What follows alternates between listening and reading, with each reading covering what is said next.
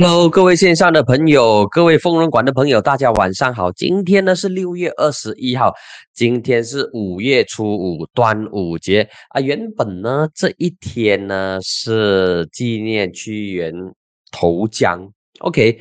那么今天早上我就看到，哇哦，很多的针对屈原投江，然后我们非常可爱的民政党的全国主席刘华才就形容就。比喻就暗喻说，国门现在遭到破坏，情况就有一点像当年的屈原哦。OK，那么等一下第一则就跟大家来聊聊这一个新闻，这个 particular 的这个新闻实在是太过经典了，也实在是让人无语。那么我看到网上很多人发挥他们的这个创意，把这个事情。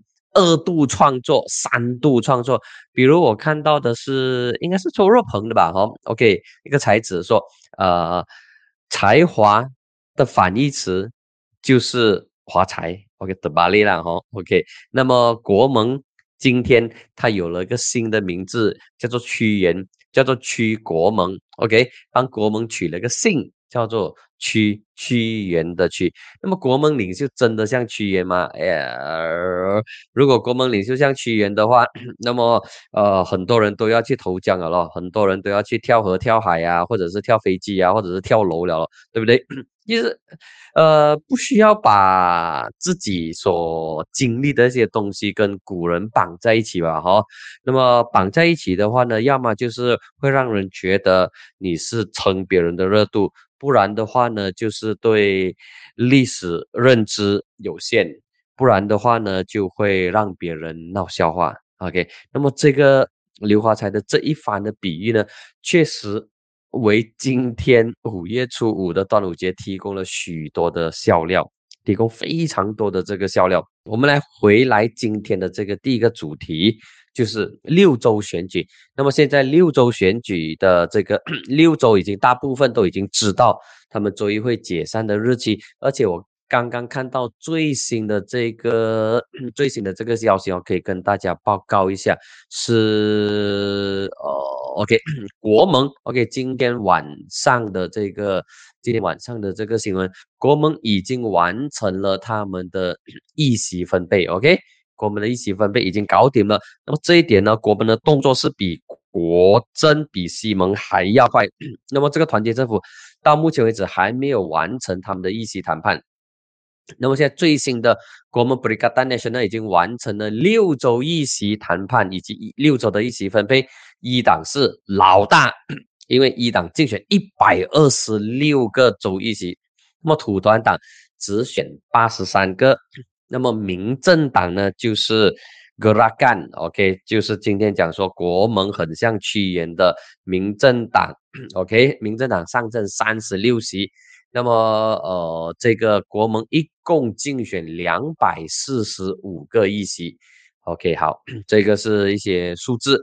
那么回到来，呃，我觉得说这一次的周选呢，有几个看点哦，有几个看点是值得是值得我们关注的。那么这些看点呢，首先是到底六个州当中有哪一些他们会出现变天的情况？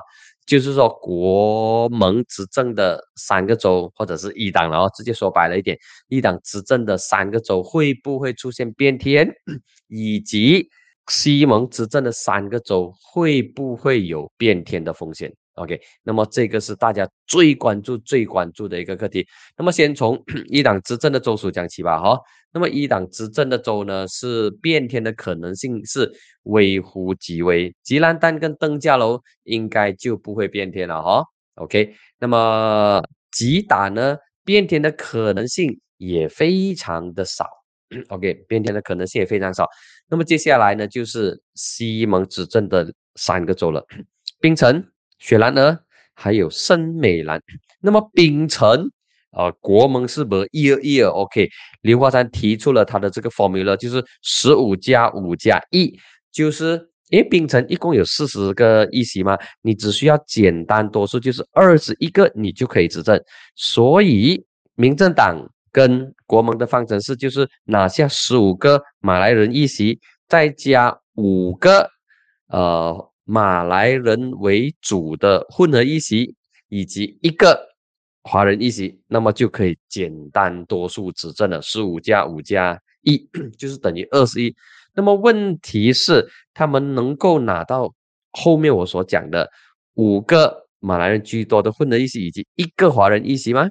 十五个这个马来人居多的议席，可能十五个里都会拿十到十二个左右吧，哈，十到十二个应该是没有太大的问题。OK，十到十二个没有太大的问题。那么接下来。呃，这些马来人为主的混合选区，就是说马来选民超过五十八线的，可能五十到六十八线左右的这一些，他们能够拿下来吗？不好说，因为要看投票率。那么现在投票率是怎样，还不得而知。OK，那么接下来华人一行能够拿得下吗？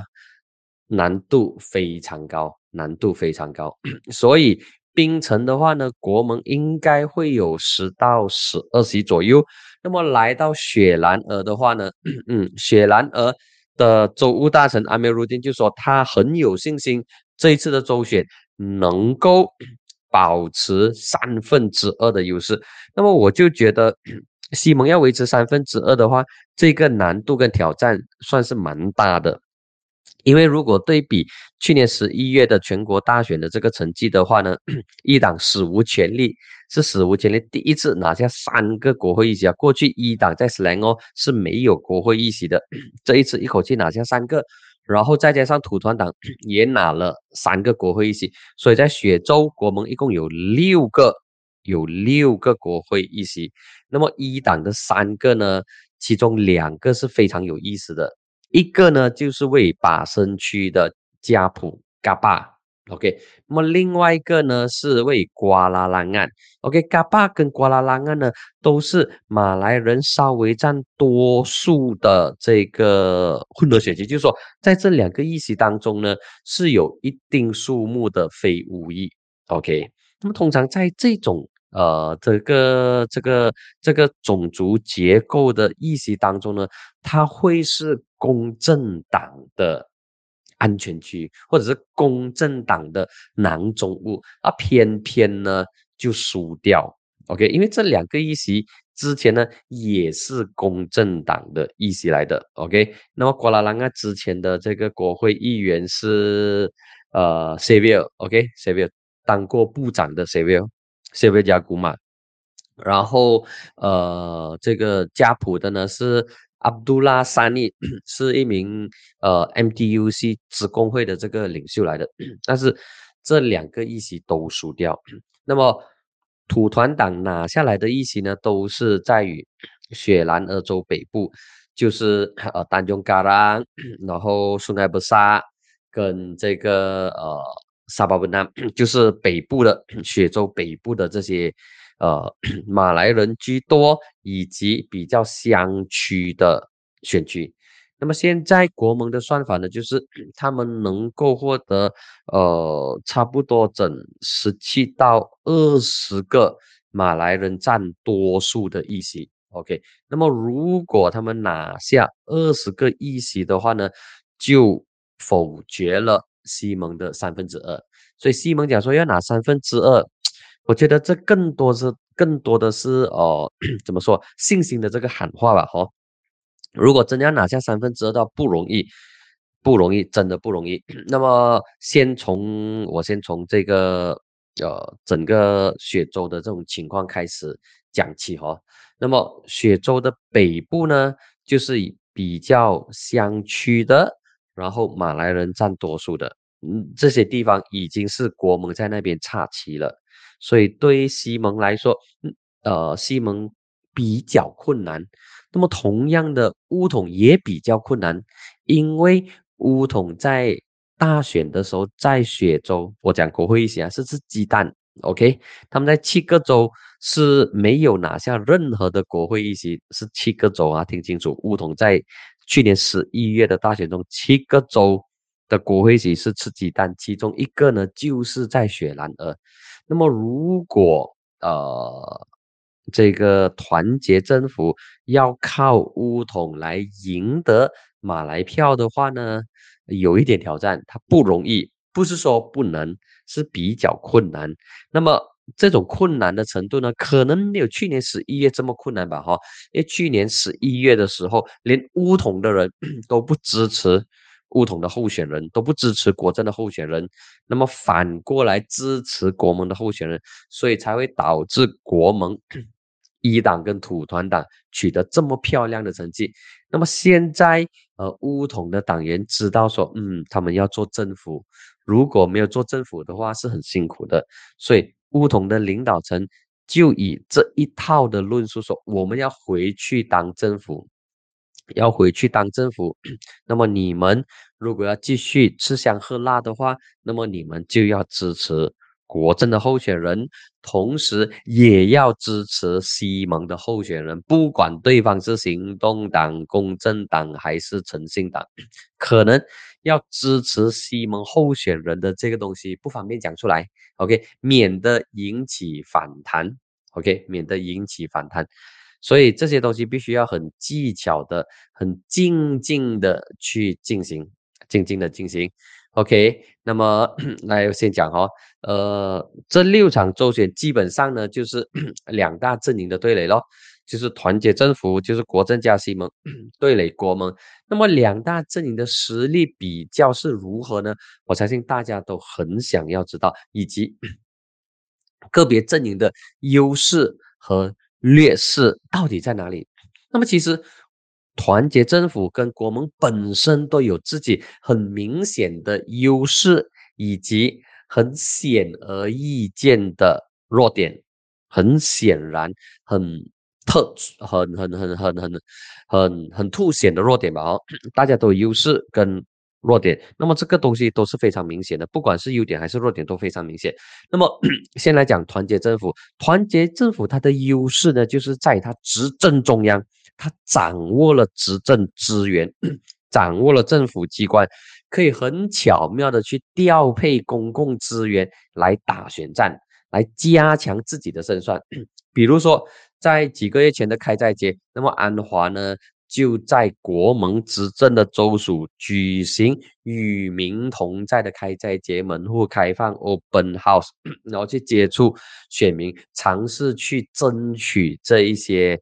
没有支持他，或者是阿达斯巴嘎，就是由于还没有做决定的这些选民，所以你是中央政府，你就有这个资源，所以这个就是团结政府很明显的一个优势。那么它的另外的这个呃优势呢，就是现在整个团结政府除了有国政之外，还有西蒙，大家可以有互补的这个作用。OK，那么团结政府的缺点呢，就是缺乏马来票。缺乏马来票不仅仅是团结政府的缺点，也是它的软肋。而尽管乌统是团结政府的成员，而且是非常重要的成员哦，尽管他只有二十六席而已啊，这个二十六席的乌统有六个部长和一位副首相，哇，非常厉害。反而有四十席的行动党。只有四个部长而已，所以团结政府非常希望，安华也非常期待说，乌统能够争气一点，能够帮团结政府争取更多的这个马来票。那么，因此乌统获得许多官职的分配，但是，但是。马来民众基本上对乌统 还是持有那种保留的态度，认为说啊，乌统你就是跟贪污腐败滥权有关，你就是高傲的一个政党，你的乌统的领袖呢就是离地的。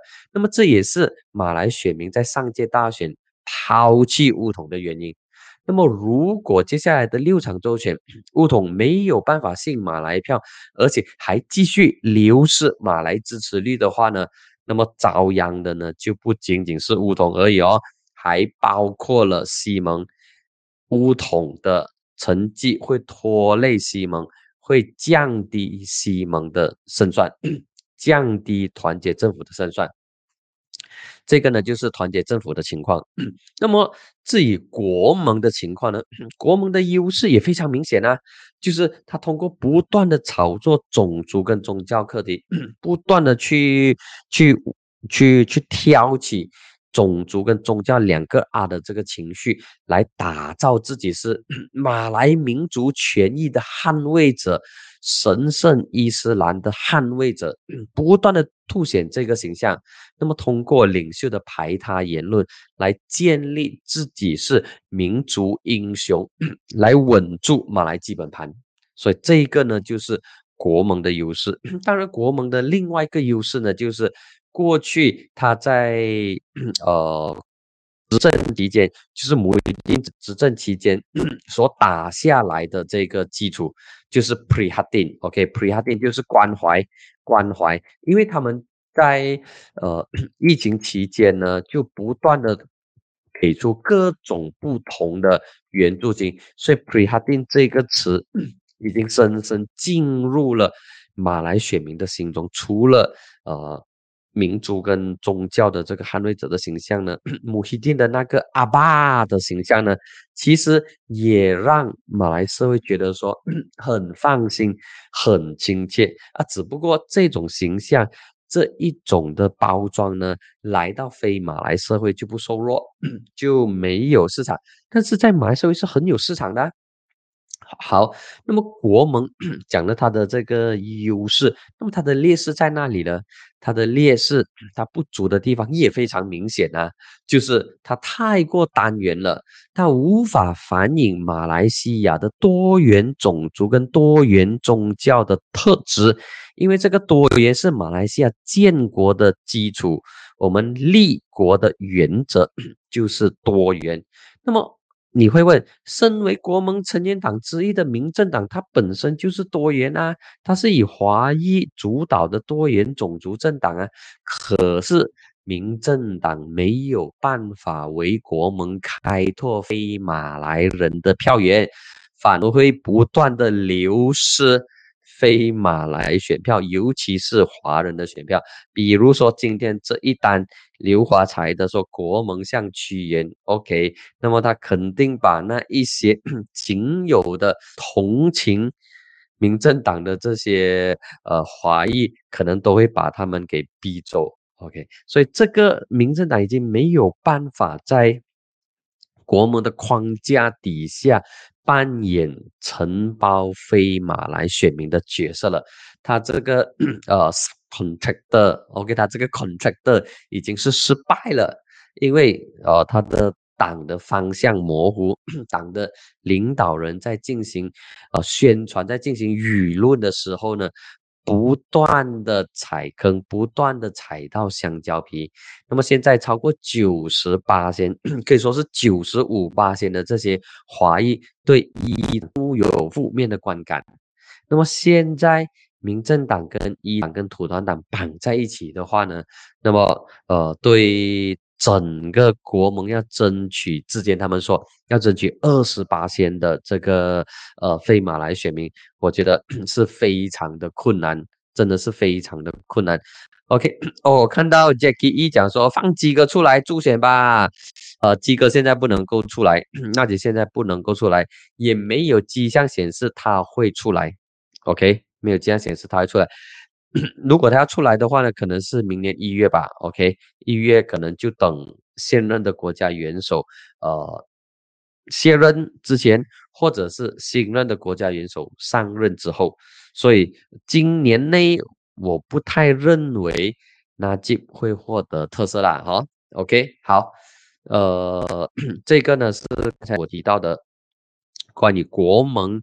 关于团结政府的优势跟他们本身的这个劣势，那么接下来可能你会问了，到底有哪一些因素会影响到周选的成绩呢？会有什么样的这个变数？哪一些的这个变数，哪一些的变量会是最大呢？这个变量的因素有很多很多了哈，没有办法一一的列举出来。不过呢，我就挑三个来跟大家分享。那么第一呢，就是 投票率，OK 啊，这个投票率呢是很奇特的变量来的，是一个很奇怪的一个东西来的。那么不同的阵营跟不同的政党对投票率有不同的要求，而且投票率呢，也不仅仅局限于整体的投票率。听清楚啊！OK，我讲的投票率不仅仅是整体的投票率，它还可以细分到几个不同层面、不同群体的投票率。比如说，不同种族的投票率、不同年龄层的投票率，还有游子回乡的投票率，这一些必须要细分，把它拆开来看，才会知道，才会了解说为什么投票率这么重要。那么对团结政府来说呢，他们希望推高非马来人的投票率，OK？因为非马来人的这个投票率呢，基本上都会是西蒙的基本盘。那么如果西蒙得票的话，就意味着国政也会得票。所以团结政府现在就想尽办法推高 非马来人的投票率。那么至于，马来人的投票率呢？啊，团结政府跟乌统呢，则有所保留，要看看不同的地方。OK，看不同的地方而定。那么太高的马来人投票率呢，某种情况反而对团结政府不利，尤其是二十一岁以下的乌裔手头族，因为他们比较倾向于国盟。OK，这个呢是根据去年十一月。大选出来的这个成绩啊，这个是笼统的，是仅供参考而已。OK，那么对团结政府来说，这个呢，就他们对投票率的沙盘推演。OK，想推高非马来人投票率，然后马来人的投票率呢，就维持在呃不太高的水平就可以了。那么对国盟对 Brigad Nation 来说呢，啊，他们的胜利方程式呢，就是不断的推高乌裔的投票率，尤其是乡区马来人的投票率，这是他们的铁票，所以他们一定要想办法推高相区马来人的投票率，因为一旦投票率提高的话，他们的胜算也会跟着增加。那么在推高相区马来人投票率的同时呢，他们也要吸引。年轻的手头族，年轻的马来手头族，这也是他们的囊中物。他们认为他们可以影响年轻马来选民的投票倾向啊，这一点呢，乌统是做不到，或者是乌统很难做到，因为他的这种 负面的印象跟感官呢太过深了，所以他没有办法 很好的去操作这一个。年轻选民的这个选票，所以我讲变量第一点呢就是投票率，那么第二点呢就是候选人。由于这一次是州选而不是国选，那么选民会在州选的时候 对他们的州议员会有另外一层的需求跟要求，这一个呢就是选区服务，那么选民会更加在意候选人的。在地性，就说你是不是已经在这个地方，在我的选区扎根了？那么，如果你已经扎根的话呢，就要再看你是不是当地人。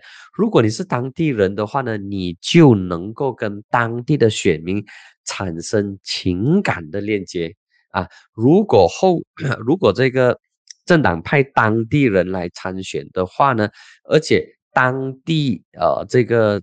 地方的这个候选人呢，那个卡伦呢，又是地方的这个豪族大家族，就是地方人都认识他的话呢，那么这名候选人就能够更容易、更快速的获得选民的支持啊。这个呢是地方性的因素，候选人 他的地方因素要很强，才能够跟选民绑在一起，那么选民才会认识他，或者是至少认识。候选人的家人，那么呃，候选人的家人也能够帮候选人去拉票。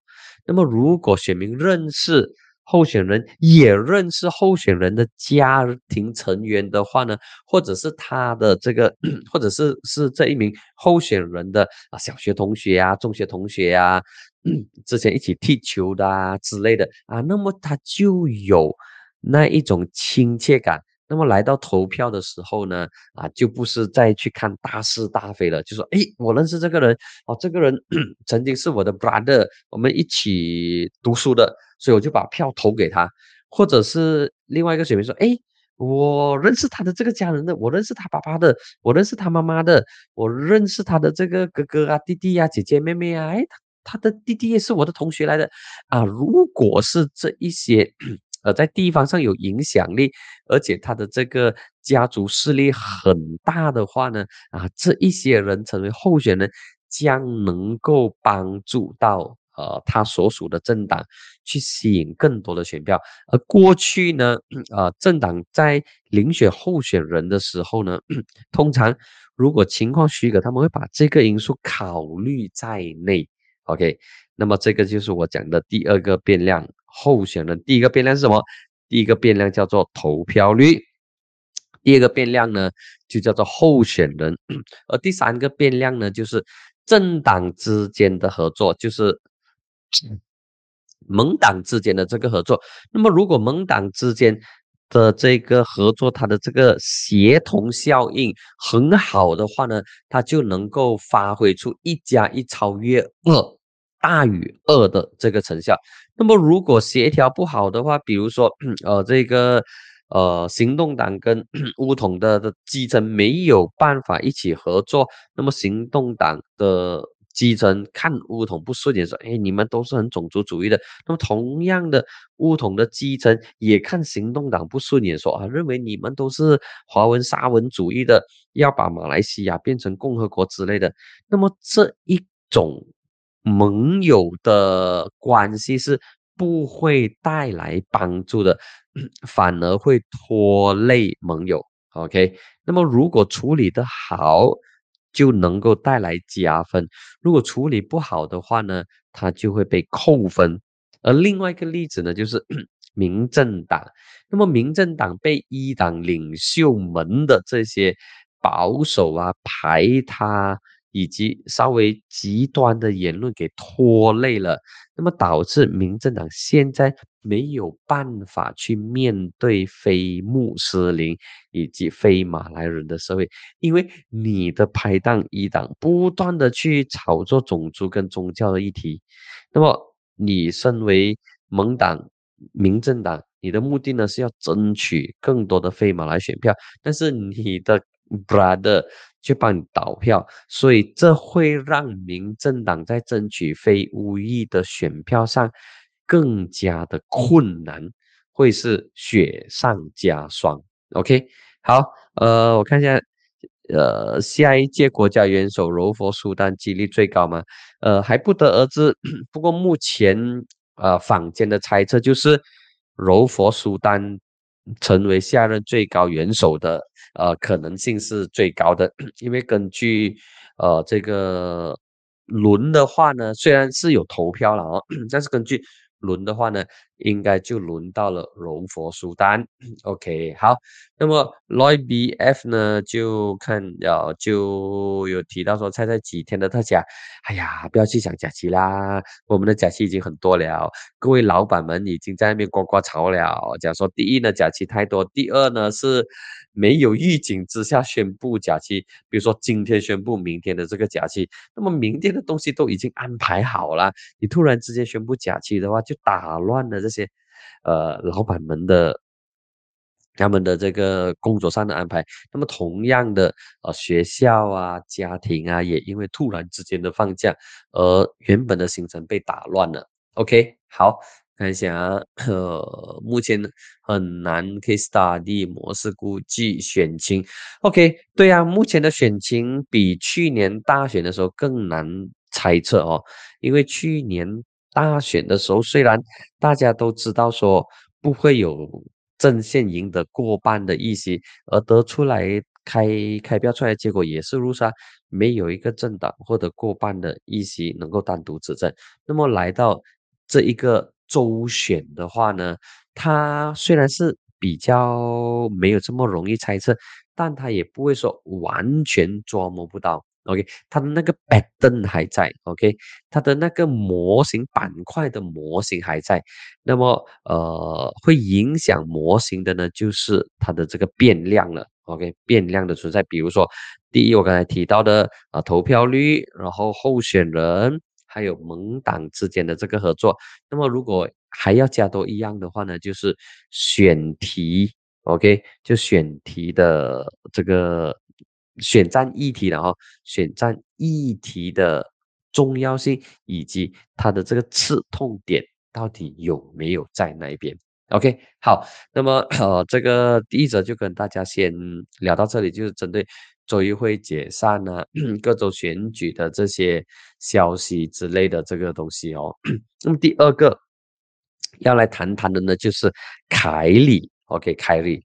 哎，凯里是谁改仔？凯里是凯里是比谁都精明，他的算盘打得非常非常的响。那不晓得大家有没有印象哦？就是在上个星期的时候，有一张照片出来，那张照片呢是呃，应该是安华放出来的。OK，是安华主持一个经济会议，而在这个经济会议当中呢。凯里他竟然出席这个会议哦，那么凯里他是以什么身份出席这个会议呢？啊，当然安华邀请他出席。那么凯里他本身不是国会议员，他也不是经济专家，OK，他也不是金融的这个专家。那么他是以什么身份出席这个会议呢？很明显的。安华想要借的这，我觉得安华想要借着这个凯里出席政府的会议来拉拢凯里过来，同时呢，也尝试挑拨离间，挑拨凯里跟国盟之间的这个关系。那么这个东西国盟肯定知道的，因为照片出来嘛。那么国盟知道之后，肯一一。一定会觉得很奇怪，说：“哎，为什么凯 y 你出席安华的这个会议，你是不是有其他的算盘？你有其他的这些呃规划跟其他的这个部署？”那么凯里也没有特别讲太多的这个东西。OK，那么最新的几天前的这个发展呢，就说凯里他会维持无党派的身份。维持独立的身份，但是这个独立呢，也不见得会特别的独立，因为他可能会帮国盟助选，帮国盟站台拉票，所以对凯里来说，他现在都还没有找到一个政治上的家。OK，他是这里东帮一点，然后那边东帮一点，然后看看哪里。会是最欢迎他的，或者是他在哪一个地方最有自在感跟舒服感的？OK，那么你讲国盟对吗？他在国盟是呃有一个生态位，但是这个生态位并不能够让他好好的去发展下去吧？哈，因为。国盟已经有了原本的山头，已经有了原本被指定成为接班人的一些领袖啊，比如说 hamza 扎宰努丁，现在的土团党，嗯，总秘书。那么还有呢，就是阿斯敏阿里。OK，那么其实呃，土团党内部都已经有了一些可以接班的人。那么凯利如果进来的话呢，这些准备要接班的人就说：“哎，凯利，麻烦你去排队一下，你不要不动 Q。”OK，在政治上不动 Q 是很敏感的。OK，大家都不喜欢，所以这个呢是呃，这个谁凯利他在。土团党的这个情况，那么如果他不加入土团党的话，他会去一党吗？嗯，我不觉得他会去一党了哈，因为一党跟他的这个理念跟他的这个想法是背道而驰的，OK，是不同的。那么他最大的可能就是维持自由身，不加入任何的政党，然后等在某一天下台之后，他才重新回去梧桐。那么，如果他现在加入国盟，不管是成为土团党的党员还是一党的党员，他的这个形象呢，就会马上的扣分。OK，马上的扣分。所以如果我是凯里的话呢，我可能就不会选，反正我都没有选的这个呃迫切性。OK，我没有选，我不需要选，除非是我想要竞选啊，就不同了。OK，呃，Jackie E 讲说有扎西在，他不会回去。OK，好。Loy BF 讲说，个人觉得凯利是醒目仔土团机一党不是他的首选，乌统才是他的舞台。乌统拥有完整的机制。OK，好，Loy BF 同意你的看法。OK，这个一讲说他是读经济的，他是读 PPE，他是 London School of Economy，就是博一个呃 Philosophy 跟这个 Economy，但是他并不是专攻经济。OK，他不是专攻经济，他是政治，然后哲学跟经济，在呃在牛津大学上是牛津还是剑桥啊？啊，在 London School of Economy 非常流行的，或者是非常多学生选的啊 PPE。OK，好，那么呃，凯利，凯利。我觉得简单来讲哦，我先讲我的我的我的总结吧哦。凯利这一次的这个周选的话呢，他应该会出来选，我觉得他应该会出来选。OK，只不过他选哪一个州上阵而已。到底是雪兰莪还是他的老家森美兰啊？现在呢还没有定下来。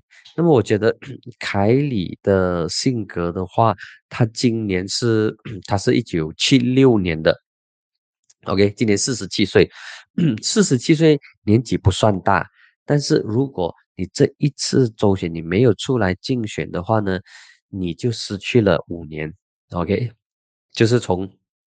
这个呃，二零二二年开始算起了哦，就从第十五届大选开始算起，你就会浪费了五年的时间。在政治上，五年是非常好用的一个日子来的。OK，所以我觉得，呃，凯里他应该会出来竞选。那么另外一个会出来竞选的呢，就是阿斯敏阿里，对，阿斯敏阿里。那么阿西米阿里，他同样，他现在没有 YB 的身份。当雪州议会一解散之后呢，大家就变成 in 了，不再是 YB 了。因为州议会解散了嘛，你的这个议员已经算是完成了任期，任期结束了。除非你再重新当选，那么你就是 YB。对阿斯米来说，他上次输掉公巴之后，他少了这一个 YB 的身份。尽管这个 YB 是属于州议员，但无所谓。对阿斯敏来说无所谓，反正阿斯敏都当过州议员的。OK，他驾轻就熟。关键是到底 OK，到底这个阿斯敏阿里他会上哪一个州议席？我觉得他应该会上。OK，大家来跟我一起开盘吧。你们觉得他会不会上？我觉得他会上。OK，凯里举棋不定。怕走错棋，对一个人如果太过谨慎的话，往往他会失去很多沿途的风景。OK，会失去很多沿途的风景，因为你太过谨慎了，只专注在一样东西而已，而忽而会忽略掉其他的东西。所以这一个，嗯，对凯利来说。可以算是一个很好的提醒吧，哈，他应该要快快做决定，就不要一直在拖了。因为你一直拖下去的话，呃，民众或者是普罗大众会对你的动向逐渐的失去信心，认为说，哎，你都没有什么新的东西要宣布的，所以我不，我不要再关注你了，OK。会出现这种情况，所以如果他一直在那边兜兜转转、兜兜转转，没有告诉社会开立的去向，我开立的去向是哪里的话呢？搞不好他的支持率会慢慢的流失。OK，凯里的空窗期还有一段时间在观望。OK，那么我觉得呃，他的空窗期不会太长啊，不会太长。，OK，他必须要做一个决定，要么加入国盟的任何一个政党，要么就自己成立新党。我觉得成立新党的机会是最小的，OK。那么第三呢，就是从政治上休息 c l o s e 格 a 像他的 Podcast 的名字 c l o s e 格 a OK。那么就从政坛上暂时先退下来，然后养精蓄锐，五年之后再跟你表过。啊，有这种，我觉得这种可能性是存在的。虽然凯莉不想，凯莉是不想要错过任何的机会以及任何的时间，所以这个是他目标非常清晰。OK，好，那么呃，我们来看另外一个呃。另外一个课题哈，就是滨州首席部长。OK，其实这个滨州首席部长的课题应该跟刚才的六州选举一起谈的，不过无所谓，我们单独拆开来谈滨州首席部长的人选。那么滨州首席部长的人选，从团结政府或者从西蒙的角度来看呢，应该是没有太大的争议了哈，就是曹冠友咯。然后曹冠友已经做了一届，那么如果大选完了之后他胜利，而冰城呢又胜利的话，那么曹冠友很快的就会安嘎松巴宣誓成为冰城的首席部长，滨州的首席部长。OK，那么国盟方面啊，这个就比较头痛一点。OK，那么。民政党他上次讲说他在槟城竞选的这个议席比他在国政时期还要多。OK，好，姑且说你还要多，但是这些这么多的这个议席，你上阵有多少个是有胜算的？OK，现在并不是比那个量，我说我现在的这个呃国会议席。我拿到更多，比之前多，所以我有这个成就。对你没有错，你上阵的议席比之前多了，但是这些上阵的议席当中，有多少是可以胜出的呢？啊，winnable 的是到底有多少？那么如果全部都是黑区的话，不要讲白区没有了，灰色地区、灰色区也没有的话，那么就相当困难了哦。啊，是相当困难的。OK，那么，嗯，民政党是从槟城起家，那么哪里跌倒哪里爬起来，所以刘华才呢就把重心移到槟城。OK，然后他自己会在威省上阵。那么如果他胜利的话，而国盟又拿下州政权，我觉得，呃，表面上的需要。民政党的刘华才可能会成为首席部长，嗯，当然条件是国盟要胜，然后呃刘华才也要胜利，然后就会出现刘华才当首席部长的情况了。不过现在什么都没有要拼，OK，什么都没有要拼，所以还要再看，因为现在距离这个投票还有。呃，至少一个半月吧，哦，一个半月的这个时间，所以这一个半月里头会出现很多的变化。那么我们来看哦，就是呃，国盟不指定雪州大臣人选，嗯，那么刚才在六州选举当中，这个呢是我有看到，但是我没有提到，就说。六州选举当中，到底谁会继续担任州的州大臣或者是首席部长？那么这个其实很重要哦，因为选民呢会根据 OK 好，如果病人继续由曹冠友来领导的话，那么我放心。好，那么他会因为曹冠友而把票投给了团结政府。那么同样的，在这个呃一党的。情况之下，只要一党一发动的话，那么一党的党员就跟随领导的步伐去支持国盟其他的候选人啊，比如说很需要马来票的民政党。那么现在我看到的六个州当中呢，可能会出现换州务大臣的是邓家龙，嗯，可能呢，我猜测。可能换的会是登嘉楼。那么其他在呃，在比如说在中马或者是在东海岸的这些州务大臣会换吗？吉打不会换，还是萨努西，因为萨努西是非常受欢迎。他用很道地的巴萨的这个 slang，OK，巴萨的这个语气来跟他的选民沟通，所以选民是很乐得其中。同时，选民也会觉得说：“哇哦，你用北马腔的这个马来话来跟我讲话，跟我聊天啊，很有那一种关系，马上就建立起来了。”嗯，所以这点蛮重要的哦。OK，我再看看留言哈。ok so is OK，HP 淡讲 so is OK。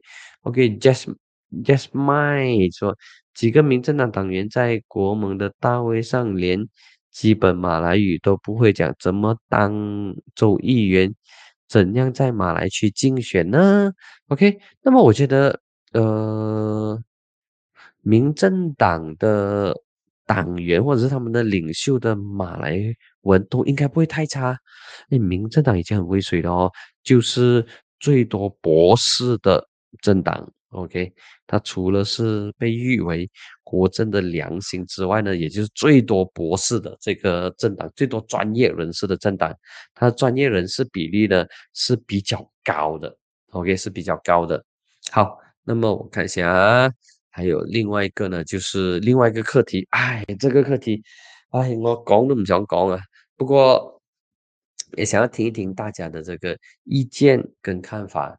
说的呢，就是上个星期一党的关丹国会议员在国会发表，说这一些护士装太过谨慎了。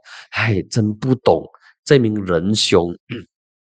他发表这一番谈话的时候，他脑子里在想些什么东西呢？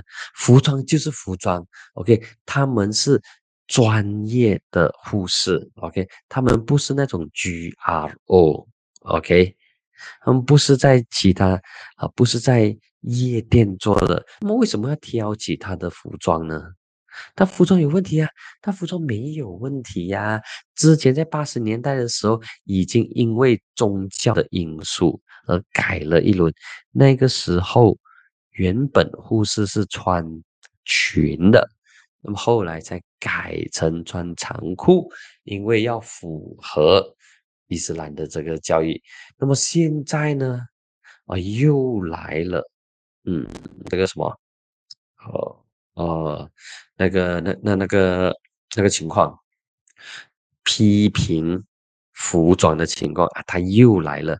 他跟几年前同样是一议员，也是在国会挑起说，忙的空姐那个衣服啊，太过暴露了。OK，太过贴身了，把女性的这个曲线完美的呈现出来，不能不能不能，这种呃这种凸显身材的是不允许的，会引起人犯罪。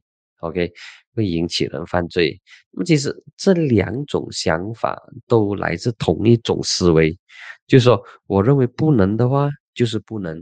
但是忽略了其他人的意见以及其他人的看法，那么一旦别人的意见、别人的看法被冷落的话，他呢就会很没有赢，之后呢就不会再过来，就不会再来了，因为他觉得他在这里他不不自在，OK，我不自在。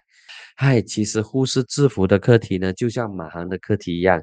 OK，马航空姐的服装以及马航在飞机上有提供酒类饮品，不够啊，哈啦。OK，那么，唉，我们现在不仅仅是做穆斯林的这个生意，不仅仅是穆斯林的这个业务而已，它必须要能够满足各方。那么我看今天的这个疯人馆的疯新闻呢，就先聊到这里先。OK，疯人馆的风新闻就聊到这里，然后下一个星期四哦，先在这里先跟大家讲，下个星期四呢是呃公共假期，OK，下个星期四公共假期，所以下个星期四呢，我有一场的这个嗯晚宴，所以下个星期四就没有风新闻，那么我可能会把它搬在星期三，让我跟小编讨论一下，然后才再 update 大家。OK，那么记得下个星期四是没有风新闻，可能我会把它放在星期三吧。OK，放星期三。那么我们下个星期再见，祝大家有个愉快的端午节，然后吃粽子。好，谢谢大家，晚安。